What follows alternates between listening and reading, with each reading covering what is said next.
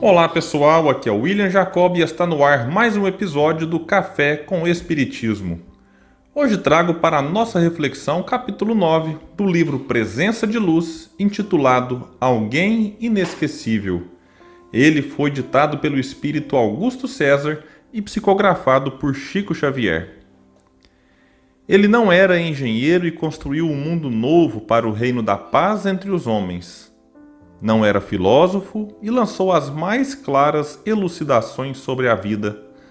Não era médico e, pela influência do amor, sanou as doenças e perturbações dos enfermos.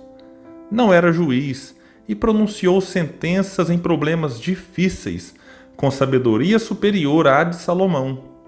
Não era advogado e chamou a si a defesa dos caídos e dos fracos dos perseguidos e infelizes. Não era legislador e instituiu princípios imortais sobre fraternidade e perdão.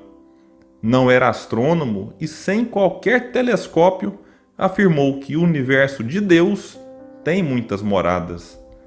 Não era ministro religioso e foi criador da caridade através da história do bom samaritano. Não era agricultor e deu especial destaque à semente de mostarda para demonstrar a força da fé. Sem armas, ganhou o coração humano no qual passou a morar para sempre. Estes são alguns traços do grande conquistador que excedeu em poder aos exércitos de Ramsés e Alexandre, Alarico e Napoleão nunca esnobou autoridade e nem se fazia anunciar por batedores e fanfarras. Transformado, porém, em guia dos povos e luz das nações, ele é cada vez mais conhecido em toda parte pelo simples nome de Jesus Cristo. Que bela inspiradora mensagem! Jesus, o tipo mais perfeito que Deus ofereceu ao homem, para lhe servir de guia e modelo, como aprendemos na questão 625 de O Livro dos Espíritos, continua e continuará para sempre como a melhor e mais segura inspiração para todos os momentos.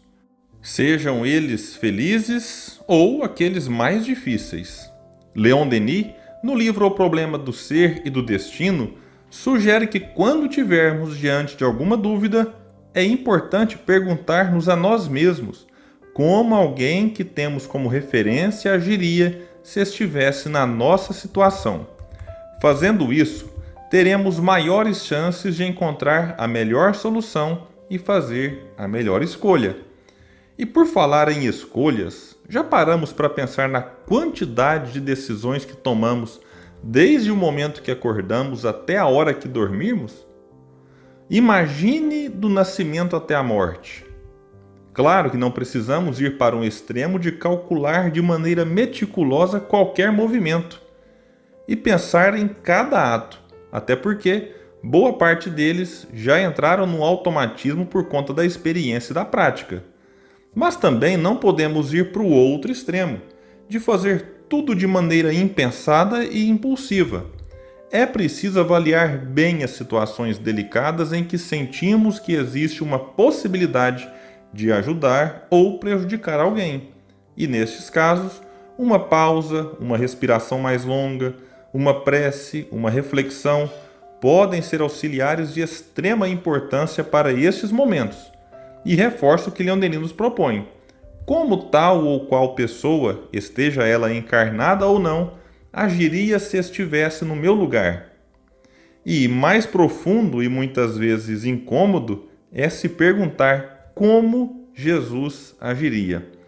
Fazendo assim, não só tomaremos decisões que nos farão mais felizes no futuro, como evitaremos outras que às vezes nos trazem consequências bem amargas e bem dolorosas. Que Ele, Jesus, nosso Mestre, guia e modelo, possa nos inspirar sempre Muita paz e até o próximo episódio do Café com Espiritismo.